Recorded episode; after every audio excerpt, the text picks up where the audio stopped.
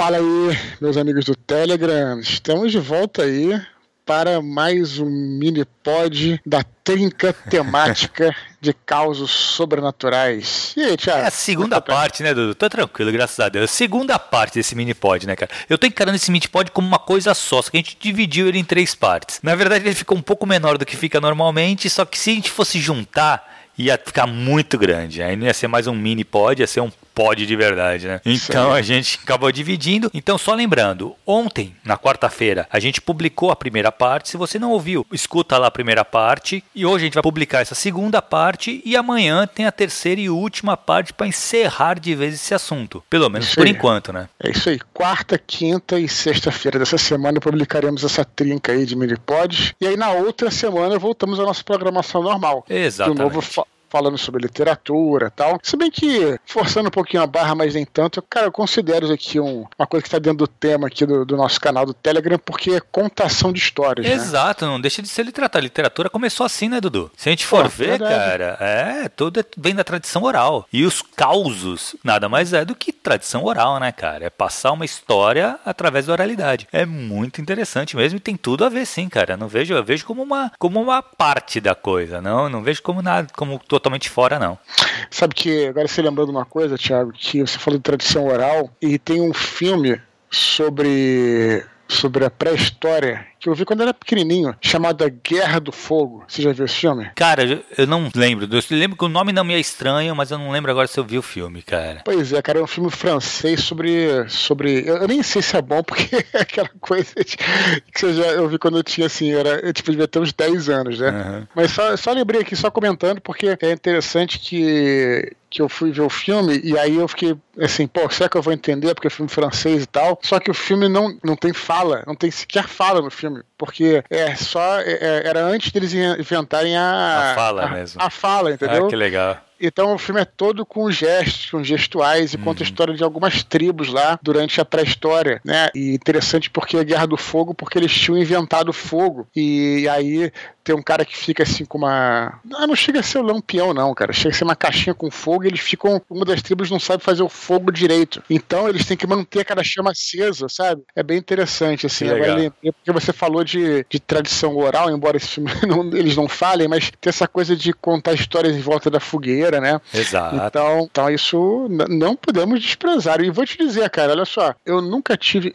Tiago, eu não tenho medo de filme de terror, sabia, cara? Eu nunca teve nenhum filme de terror que me passou nenhum tipo de medo, engraçado. Mas Porra. histórias de terror eu tenho um cagaço. Ai, que foda. Não, eu tenho medo de filme também, cara. Nem, não, é difícil, é muito difícil de um filme me fazer ficar com medo. Mas o Exorcista fez, o A Profecia eu era moleque quando eu assisti, caralho, fiquei encagaçado. E o. O último, assim, que me deixou meio assim, pau, já era mais velho, já era adulto. Foi é. o, da, o da Samara lá, o chamado. Ah, essa, vi no cinema, eu falei, caralho. Cara, eu vou te falar o seguinte, antes da gente entrar aqui no nosso e-mail, já que o papo é assombroso, que, é, cara, O Exorcista é um filme excelente, eu adoro, mas não fiquei com medo. Eu me lembro que eu vi quando eu tinha 13 anos, numa casa em Petrópolis, na casa de um amigo meu, depois fui dormir sozinho. Cara. Eu, eu, eu, eu, realmente não fico com medo dessas paradas. É, mas sabe o que é interessante, cara, que já depois, jovem mais velho, esse da Samara, eu tenho uma parada que dá um cagaço mesmo. E eu vou te falar por quê. Os caras, assim, aí é especulação minha, né? Eu acho que eles conseguiram fazer uma coisa muito interessante, que foi misturar a imagem com o som. Quando a criatura aparece, não é só a imagem dela, mas também tem um som, cara, muito, como eu vou te chamar assim, que é, desperta algum medo primitivo da gente. Uhum. Parece que é um som tipo de, de madeira sendo é, torcida, algo do tipo. Presta, presta atenção. É, é cara, que vocês, que vocês, for, vocês forem ver, é, é, tipo assim, como se fosse uma porta se abrindo, um ranger, sabe? Uma coisa assim. Uhum. E, e eu acho, é, de novo, especulando, Thiago, que isso associado à imagem conseguiu criar uma. Um, uma atmosfera. Um Cara, despertar um código, sabe? Um código. Sim, sim. Lembra, antes de você comentar, você lembra que eu falei ontem, no, no podcast de ontem, quando eu era bem moleque, olha só como está ligado também. Eu tinha medo de algumas coisas, dentre elas o ralo do banheiro, Sim. a voz da, da, da zebrinha, né? Uhum. Então, a gente também tem um medo que está associado não só ao, ao visual, né? Ao, ao olhar, à, à, vista, como também à audição. Uhum. E eu acho que esse filme que é É o chamado, se eu não me engano, né? Ele, ele, ele faz isso, sabe? Ele, ele associa aquela coisa da. É quando ela aparece, aquele fantasma é uma sombra, que a escuridão é uma parada que já nos assusta, né? uhum. né? E com esse som, eu até quero pedir humildemente, se tem alguém aí que, não sei se existe especialista nisso, mas alguém que trabalha com psicologia, se pode escrever um e-mail pra gente tentando esclarecer isso que eu tô falando aqui. Pode ser uma grande besteira que eu tô falando, mas fica aí. Como, Cara, como, mas como... eu acho que tem tudo a ver, tem porque assim, Dudu, pensa assim, é, os filmes de terror, eles trabalham muito com som realmente. Porque assim, terror é clima. É. Né? Que nem numa mesa de RPG, tu vai jogar uma mesa de RPG de terror, putz, na meio-dia, sabe? No, na, no jardim, na, uhum. com uma música, com pagode tocando no vizinho. Cara, dificilmente tu vai conseguir cons me, colocar no clima, sabe? Tentar fazer as pessoas sentirem medo. Por quê? Porque não tem aquela, aquela, aquela, parece que tem uma aura, sabe? Uhum. E o uhum. som tem tudo a ver com isso, né, cara? A gente sabe que, tu vê, no cinema o som é o que mexe com as emoções, né? Não é só a imagem. Então acho que tem tudo a ver sim, cara. Eu não tinha parado de pensar nisso e é verdade. Agora, isso me traz uma outra coisa. Hum os escritores de terror, tipo Lovecraft, é, Edgar Allan Poe, o uhum. próprio King, é, cara, você causar medo só com, com leitura é mais difícil, né? Porque você não tem esse, esse, esse privilégio Mas, do, do, do, som. Pois é, cara, é engraçado. Você tem toda a razão, assim, tipo, eu falei desse som e digo assim que os sons, eu insisto em, nessa minha teoria, nessa tese, hipótese, sei lá o que, de que o som, ela faz, ela ela porque o medo é o seguinte, o medo, ele, ele é uma defesa do nosso, nosso organismo, né, do nosso corpo, da nossa mente, para que a gente fuja de predadores e tal. E certamente é, esse som da Samara, essa coisa assim, do ranger e tal, pode estar tá associado a um predador, de repente um tiro tigre entrando na, na caverna, coisa do tipo e tal. Então realmente tem isso. Por outro lado, olha só que interessante, Thiago, você falou do Exorcista. Eu falei que eu não senti medo do filme, não tive medo do filme. Mas foi o, o livro que mais me deixou cagado. O livro, O Exorcista. É, fala que é muito bom, por sinal, né? É, se bem que assim, é engraçado, se eu não me engano, faz muito tempo que eu li, mas se eu não me engano, no livro tu fica muito dividido se é uma possessão ou se não, ou se é uma doença, né? Tu fica Sim, o livro tem... inteiro com nessa, nessa dúvida. Porque acontece um bagulho, tu caralho, aí vem o médico e pô, quebra. Tudo que tu, que tu é, tava com medo, tem... o cara vem, vem explicação científica para tudo, cara. Isso, tem isso no livro mesmo, é bem interessante. Aliás, é, é assim, já que a gente tá falando disso, né, recomendo aqui, hum. já que a gente tava. Leio, cara, esse livro é um clássico, é cara. Muito o Exorcista bom, muito bom. é muito bom. Eu até falei falei num dos Nerdcasts que eu participei, que para quem é escritor, cara, é, olha, tem a melhor, melhor diálogo entre um demônio ou ou que seja, né? Se você pode não uhum. considerar que é um demônio, mas o melhor diálogo entre um demônio e o padre, no caso, né? Que, que cara, assim, o demônio é muito interessante, a maneira como ele fala, uhum. a maneira, assim, esse diálogo ele tá bem descrito no filme. Tá, o diálogo tá bem parecido, mas no livro, assim, tá, tá, é um pouquinho maior, é muito bom. O livro é realmente excelente. E você tem razão, o livro tem essa parada mesmo, diferente do, do filme, de supor que pode ser uma, uma, uma coisa, assim, uma loucura da menina. É. Só tem uma parada, uma parada que não tem explicação científica, que é uma hora que ela faz uma telecinese. Mas, né, que você fala, pô, telecinese não tem explicação científica. Então, você lembra disso no filme, que ela abre a, a gaveta do lado da sim, de cabeceira? Sim, sim, sim, sim. Beleza. Mas, Thiago, olha só, olha só como são as coisas. Olha o contexto da época. Mas, naquela época, nos anos 70, as faculdades americanas, elas estavam desenvolvendo um projeto, não sei se você sabe disso, cara, é bem interessante também, desenvolvendo um projeto para descobrir se existiam poderes paranormais. De fato, Ai, aconteceu isso aconteceu isso. Isso é descrito no documentário, eu não sei se está mais na Netflix, documentário Honest Liar. Esse documentário Honest Liar é a história da vida do James Randi. James Randi é um mágico, ilusionista uhum. mesmo, mágico, não é? E ele é, foi mágico a vida inteira e dedicou a maior parte da vida dele a desmascarar charlatões. Ele tem uma história longa. Esse documentário, se não tiver na Netflix, vejam que é espetacular, cara. Uhum. Ele, ele, desmascara vários charlatões, inclusive um, uns caras assim, tipo, que eram paranormais e, e assim, ele desmascara geral. É, e aí ele ele, eu não sei se ele já faleceu, acho que tá vivo ainda. Ele oferece um milhão de dólares para quem ah, for. Eu ao, sei que esse cara. É, é para quem for ao, ao, escritório dele lá, né? Ao, ao, a coisa, ao laboratório dele e demonstrar algum poder paranormal. E até hoje ninguém foi. É. Ele, ele desafiou o Thomas Green Morton, aquele cara homem do Ra. Uh sei, sei. E, e aí é, a, amarelou, o homem do Ra amarelou. E aí, cara, é interessante porque nos anos 70 tava tendo esse movimento de começar a achar, porque tinha uns charlatões que estavam com essa história, né, de que ah, tem poderes paranormais e tal. E ele foi um dos caras da comitiva que, que ah, mas esse projeto, Thiago, assim, nas, nas faculdades americanas sérias, cara, tipo uhum. Stanford, coisa assim, o projeto levou assim tipo uns cinco anos, né? Ah, que foda.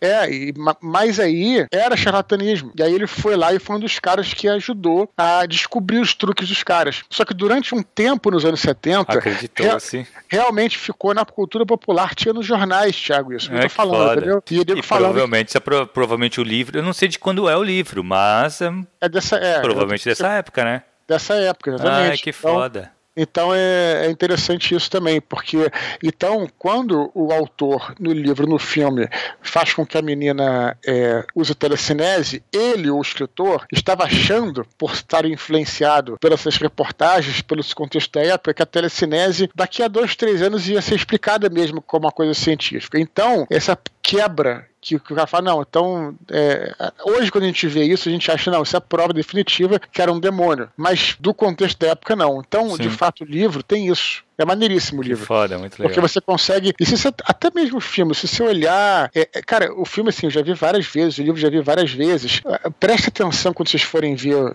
ver o, filme de novo, ou ler o livro, mas se forem ver o filme de novo, que a primeira é, é que a, a Reagan, que a, que a menina ela começa ela começa a, a, mostrar a parada do diabo quando ela fica sozinha na casa com um amigo da mãe. E esse amigo da mãe era amigo loucão. E aí ele morre no quarto lá. Né? E aí tem uma discussão, tipo assim, se ele teria abusado dela, entende? Para uhum. gerar essa defesa da cabeça dela. Entende? Ah, que foda, pode crer, pode crer. Entendeu?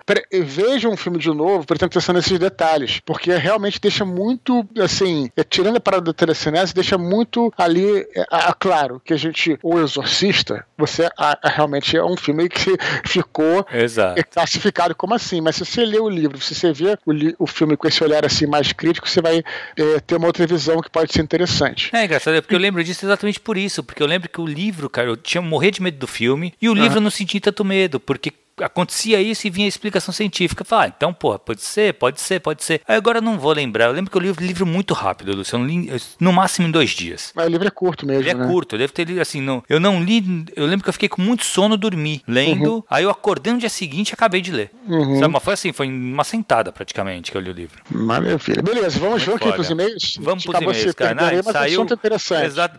Tudo, e tudo a ver, né, com, com o tema também. Ver. Vamos lá, vou ler o primeiro aqui. Vamos? Vamos? Bora. Olha lá primeiro e-mail é do Ian Svank Godwin. Ele começa falando: Olá, Dudu e Cabelo. Primeiramente, sim, este é o meu nome. Aí, entre parênteses, vocês ficaram na dúvida lendo o meu último e-mail. Então, esse é o nome dele. Ian, Ian, tá bom, né? Ian, nome tranquilo. Uhum. Ele vai lá. Em 2016, participei da ocupação da minha escola. A maioria dos estudantes. Ah, só pra. É, é, ele não explicou aqui, mas a ocupação foi um. Foi um em 2016 teve, teve a greve. Teve uma greve dos professores, se eu não me engano, Thiago. Uhum. E a garotada ocupou a escola, entrou na escola justamente para fazer atividades. Uhum. Um, dando, um dando aula pro outro. Alguns entraram nos, nos almoxerifados e fizeram uma organização das paradas tal. Uhum. Então, isso aconteceu em 2016. É, e aí vale assim: a maioria dos estudantes né, que estava dentro da escola passava o dia no colégio enquanto estavam acontecendo atividades diurnas, mas alguns precisavam passar a noite também para manter a ocupação. Ele diz assim: durante a madrugada, duas pessoas ficavam na segurança, fazendo rondas pelo perímetro. Eu ficava jogando Silent Hill. A ideia de Também, né? e depois ia fazer a patrulha me cagando de medo. Por que eu fazia isso? Ele fala aqui. Às vezes acontecia de outro da dupla acabar dormindo e eu ficar sozinho. Foi numa dessas que avistei um vulto no pátio. Ele fala aqui: fui averiguar apenas com a minha lanterna de pilha e um apito para acordar os demais, caso fosse necessário. A iluminação pública na região é inexistente e o disjuntor das luzes no pátio era desligado às 21 horas. Portanto, estava um breu total. Cheguei até a parte de trás, onde ficavam alguns banheiros. Então, uma descarga disparou dentro de uma cabine fechada. Me tremendo todo, abri a portinhola e não havia nada além de água vazando. Fechei o registro e voltei para o meu posto, mas sem Silent Hill por hora. No dia seguinte, vários policiais chegaram à escola para fazer uma busca. Acontece que, ao lado do meu colégio, tinha um presídio. Na noite anterior, um detento havia fugido pulando esse muro. Esse foi o vulto que eu avistei. Ele fala aqui. Eu achei a história péssima. Porra, tinha que manter a história e dizer que tinha uma Faz história, é, né? Exato. É, é. Pô, esquece essa parte aí. eu não posso contar. Beleza, ele, ele tem outro caso aqui. Ele, esse é o primeiro. O segundo ele diz o seguinte: outro caso mais simples e mais sobrenatural. No final do ano passado, meu irmão de consideração faleceu entre outras coisas, era músico e um dos instrumentos que mais gostava de tocar era o baixo. Como forma de manter viva a lembrança e manter conectado a ele de alguma forma, fiquei com seu contrabaixo, já que também toco. Será que esse instrumento tem algum tipo de conexão com seu espírito? Ele pergunta aqui. O objeto fica exposto em meu quarto e às vezes, de madrugada, quando tudo está mais silencioso, sai uma nota. Trata-se de um baixo elétrico e, sem amplificação, tem que tocar forte para conseguir ouvir. Para se formar uma nota, não basta apenas que uma corda balance. Isso talvez o vento, uma vibração no prédio poderia explicar. Seria esse um apelo de comunicação vindo do além? Um jovem espírito confuso que não entende onde está e de alguma forma tentando retornar ao mundo, ou então um eco de sua existência. Provavelmente existe alguma explicação física para esse fenômeno. Mas aí, qual seria a graça? Abraços, sigo acompanhando o trabalho de vocês, estou ansioso para ler Santo Guerreiro, ele fala aqui. Cara. E aí, Thiago? Tu que. Cara, eu vou te falar, cara, não, eu não sei, assim, esse negócio do, do baixo, cara, talvez seja ele mesmo, né, cara? Talvez, será que ele escuta mesmo? Será que tem um, som, se tá, é aquele negócio que a gente coloca muito, né? Quando é só a gente que vê, uhum. quando a gente que escuta, quando a gente tem a sensação, será que a gente não quer escutar? É, sabe? isso tem, tem isso mesmo, né? A nossa hum. mente prega peças, né? Eu me lembro que quando, quando era mulher que ficava sozinha em casa, é, eu sempre morei nesse apartamento aqui onde eu tô, mas aí é, tinha na sala tinha uma tipo uma, uma parada assim como é que chama de para botar copos né uma, um, um armário, uma uhum. armário para botar copos onde ficava cristais e tudo mais. Cara, em volta e meio eu via instalar um cristal assim. E eu ficava morrendo de medo. Mas, pô, assim, às vezes também não é nada, né? Se bem que ele tá falando aqui é outra coisa, né? De que o baixo jamais tocaria. É, não, exatamente. O baixo amplificado ele não vai tocar sozinho, assim, sem estar sem tá ligado no amplificador, né? Mas, é o que eu te falo, pode ser a cabeça dele, ou pode ser que. Não sei, pode ser também, cara. Pode ser realmente que Tóquio, alguma uhum. coisa, não tem como saber, né? Pois é, a gente lá no Desconstruído a gente falou que também a gente pensa em existência aqui de espíritos, de fantasmas, mas às vezes também pode ser que exista, de novo especulando, Thiago, não tem nada a ver com, com o fantasma em si, mas uma espécie de vibração, assim, né? De frequência que ficou lá, uhum. né? Como um, uma parada residual, né? Que também ficou, sim, né? Sim, sim, E vai repetindo e tal, né? Enfim, mas é, fica é. aí. Mas valeu, eu gostei da segunda história, Ian, mas a primeira achei bem fraca fraca, cara. É, cara. A primeira era tinha, real, era física. É, tinha que dar aquele, aquele verniz sobrenatural na história. Podia ter falado que a polícia chegou, invadiu e não encontrou nada, sabe? Porra, ia ser foda. Não, mas a polícia realmente não encontrou, porque é o cara verdade, tinha saído. tinha vazado já, né? Não pode crer. Mas beleza, vamos lá pro. pro aí, aí, aí é vazado mesmo, né? Aí foi vazado.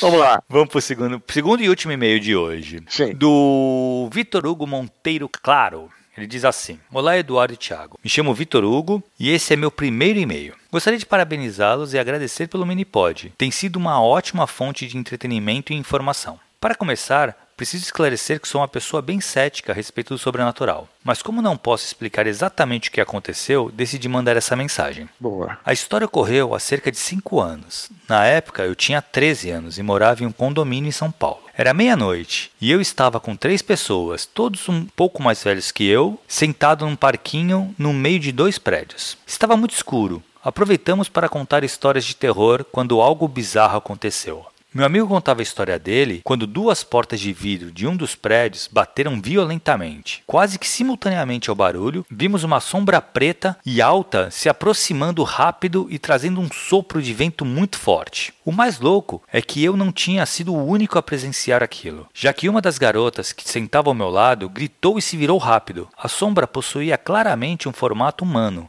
porém não dava para perceber nenhum detalhe fora isso. Nós nos olhamos com medo, tentando entender o que tínhamos acabado de ver. Outra coisa estranha era que só eu e a garota que gritou tínhamos presenciado o fenômeno. As outras duas pessoas que estavam de frente para onde a sombra aparecera não viram nada. Cada um foi para sua casa sem coragem até para pegar o elevador sozinho. Cara, imagina quem morava no último andar, né? No, no, andar mais alto. Porra. Teve que ficar sozinho no elevador, não teve escolha. Uhum. Aí, continua. Fico até hoje tentando encontrar uma explicação racional e tenho hipóteses, mas na realidade nunca saberei o que foi realmente. Obrigado pela atenção e pela chance de ter meu e-mail lido no Minipod. Se tiver mais edições sobre os causos sobrenaturais, talvez com Afonso Solano, mandarei mais histórias relacionadas à minha mãe, que é espírita e alega já ter visto muita coisa. Um abraço, atenciosamente, Vitor Hugo. Ah, cara, já é mais sinistro mesmo, né? Aquele negócio, quando tem outra pessoa que vê também, aí é foda, né, cara? E pelo que ele descreveu, parece que a mina tomou um susto, né? Que ela vira o rosto, assim. A gente falou também uma vez naqueles cursos que a gente fez sobre a história do Shadow People, né? Sim. Que são pessoas das sombras, assim, né? Uhum. Que ficam. que ninguém sabe muito bem o que, que elas são, né? Que são tipo uns fantasmas, fantasma que é tipo um ectoplasma meio claro, né? E esse uhum. é o contrário, seria totalmente escuro, né? Esse sim, Shadow sim, People sim. aí. E sem, sem muito. sem definição, né? Que uhum. bem, bem o que ele coloca aqui, né? Mas, Thiago, deixa eu perguntar. Você acha que é, quando você vai contando história. Isso, isso que eu achava sinistro, quando eu li o, o Exorcista. Mas quando você vai contando história de terror e tal, você acha que, supondo que existem essas forças, você acaba atraindo isso, cara? Cara, eu não sei, mas eu acho que não. Eu acho que não, eu acho que a gente fica mais suscetível, sabe? A gente. Uhum. Porque tu fica mais assim, tu fica mais alerta, tu fica. Então tudo vira uma sombra, tudo vira, uhum. sabe, um vulto. Você vira uhum. mais rápido assim o olhar, você vê alguma coisa. Então, assim, eu acho que a gente fica mais. É, como é que fala? Suscetível, sensível a ver coisas, sabe? Uhum. Não que realmente exista alguma coisa. Se existisse, talvez sinta essa energia, né, cara? E se aproxime, talvez, não sei. Tiago, é só, é, nesse. A gente separou dois e-mails hoje aqui e a gente vai fazer os outros três amanhã. Mas já que a gente tem dois aqui, cara, antes de encerrar aqui, eu quero saber de você, cara. Você tem histórias de cemitério, não é isso? Que você contou lá nos conteúdos de caos sobrenaturais, mas muita gente ainda não escutou. O pessoal que tá chegando agora aqui no, no Minipod, do Telegram, nem, talvez nem conhece o Desconstruindo. Eu acho que vale, vale te perguntar, cara. Você. Lá é, é, é sinistro, cara. Como é que é o esquema lá, cara? Cara, Cara. Porque você falou que essa coisa de que essas coisas que mexem à noite e tal, né? Então, é, então, assim, lá, lá é o seguinte, cara, tem um cemitério que ele é vertical, né? Ele não parece, parece um prédio, não tem nada a ver. Mas, cara, tem os funcionários lá. O terceiro andar é um andar que ninguém vai à noite. Eu tenho, eu tenho, tenho, tenho os funcionários lá, funciona 24 horas, né? Então tem os funcionários que fazem, eles têm que fazer uma ronda tal. E, cara, é sempre assim o cara faz todos os andares, ele pula o terceiro. Ele passa correndo no terceiro Mas andar. até hoje, todos é, são seguranças do caso, né? Isso, isso, isso, isso. O da noite, Sim. né? O da noite. é o, mesmo, é o mesmo desde sempre ou trocou? Não, já trocou. Só que assim, é uma, é uma coisa que, na verdade, ficam dois funcionários. Mas Quando... todos têm, é isso, é isso que eu quero saber. Já então, trocou cara, todos, o que acontece? Porque aí é mais sinistro, você concorda? É, então. Mas o que acontece? O que eu acho? Rola-se essa, essa, essa lenda ali dentro, né? É o que eu te falo, eu nunca vi nada. O que eu vi já, que já aconteceu, de eu estar tá lá de noite e realmente o elevador descer sozinho. Isso acontece direto. Mas, cara, isso pode ser uma falha mecânica, pode ser, sabe, é um elevador que é muito utilizado, né?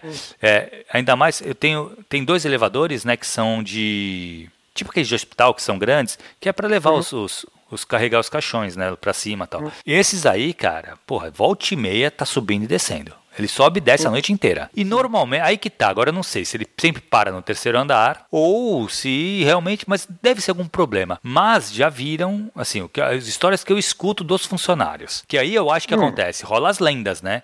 De um contar lenda hum. pro outro. Aí o cara que vai, entra um funcionário novo. Fica impressionado. Ele, ele entra novo, ele tem um treinamento, hum. ele recebe um treinamento. Então, nesse treinamento já devem ficar na orelha dele, sabe? Eu nem controlo isso aí, né, cara? Eu não controlava hum. se fala, o que, que o cara falava. Ele tem que fazer o treinamento básico, explicar para ele o que o cara tem que fazer, qual é a ronda, como é que fazer tal. Mas eu sei que todo mundo fala do terceiro andar, cara. Ninguém vai no terceiro andar. Assim, teve uma vez até que um, um teve uma visita de noite, coisa que é raríssimo de acontecer, mas pode hum. acontecer, de um cliente visitar à noite, né, 10 horas da noite, 11 horas, ele pode visitar a hora que quiser o cemitério, por isso que é 24 horas, e o cara era no terceiro andar. E sempre quando é de noite... E o cara, ah, uma visita para fazer uma homenagem ao túmulo, no isso, caso, né? Isso, isso, isso. Tá. Como é de, no, de noite, a instrução que eles têm é sempre alguém acompanha a visita. Lógico. Entendeu? Um funcionário é nosso óbvio. vai, como tem dois, um fica lá embaixo, se chegar algum cliente, e o, normalmente, que é o segurança, que é o cara que faz as rondas, sobe com o cliente. E era no mas pode ligar tudo, mas pode ligar tudo, as luzes. As luzes acesas, exatamente. Fica, Não, fica, fica bem claro com as luzes Fica claro, cara, fica super claro. Uhum. Só que acontece... Então,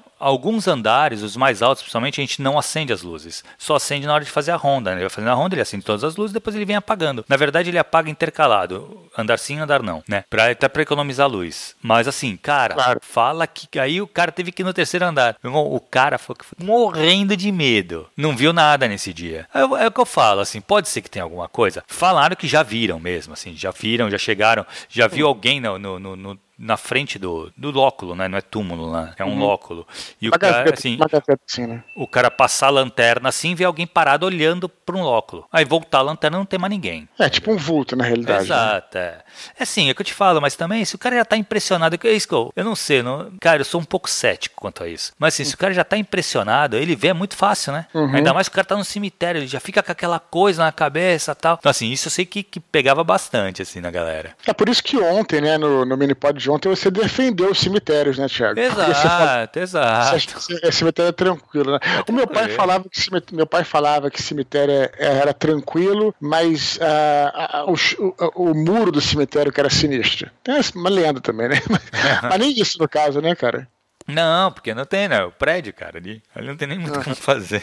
Mas é isso. Então, Dudu, por hoje é só, né, cara? Mas amanhã de novo, amanhã vai ter a terceira e última parte desse mini pod para a gente encerrar esse assunto pelo menos por hora, né? Isso aí pra gente matar o assunto, né? Pra fazer Exatamente. Uma... Antes de encerrar, só quero dizer o seguinte, cara, que eu fui ver lá a, a zebrinha e chama de fato, Thiago, ó, zebrinha do Fantástico, é. realmente, porque era a zebrinha que ia no final, acho que no Gols do Fantástico, né? Tinha o Fantástico e tinha depois o Gols do Fantástico. Era loteria esportiva, Dudu. Loteria esportiva, isso. Então, mas é porque, é, dependendo do jogo, quem ganhava era coluna do meio, isso, coluna, isso, coluna do meio, empate, né? Isso, isso aí. É. Aí eu, eu até fiquei assim, se eu, é, na dúvida se eu colocava o link aqui no, no Telegram, mas é, acho que é meio besteira assim para não flodar a timeline, da, porque o cara vai recebendo na hora, né? Mas então quem estiver interessado aí, coloque no YouTube. Tem, tem uns três ou quatro vídeos lá. Bota Zebrinha do Fantástico. Vocês vão ver lá ela abrindo o olhinho coluna do meio. Sinistro, você, é, né, cara? Esse olhinho era sinistro. Eu quero, quero... saber se vocês vão, vão resistir. É, então é isso, Dudu. Então amanhã Beleza, tem galera. mais, tem mais três e-mails pra gente encerrar com esse mini pod. Beleza, pessoal. Então amanhã nos falamos novamente. Na sexta-feira faremos nosso último mini pod. Um abraço para todos. Tchau, tchau. Falou.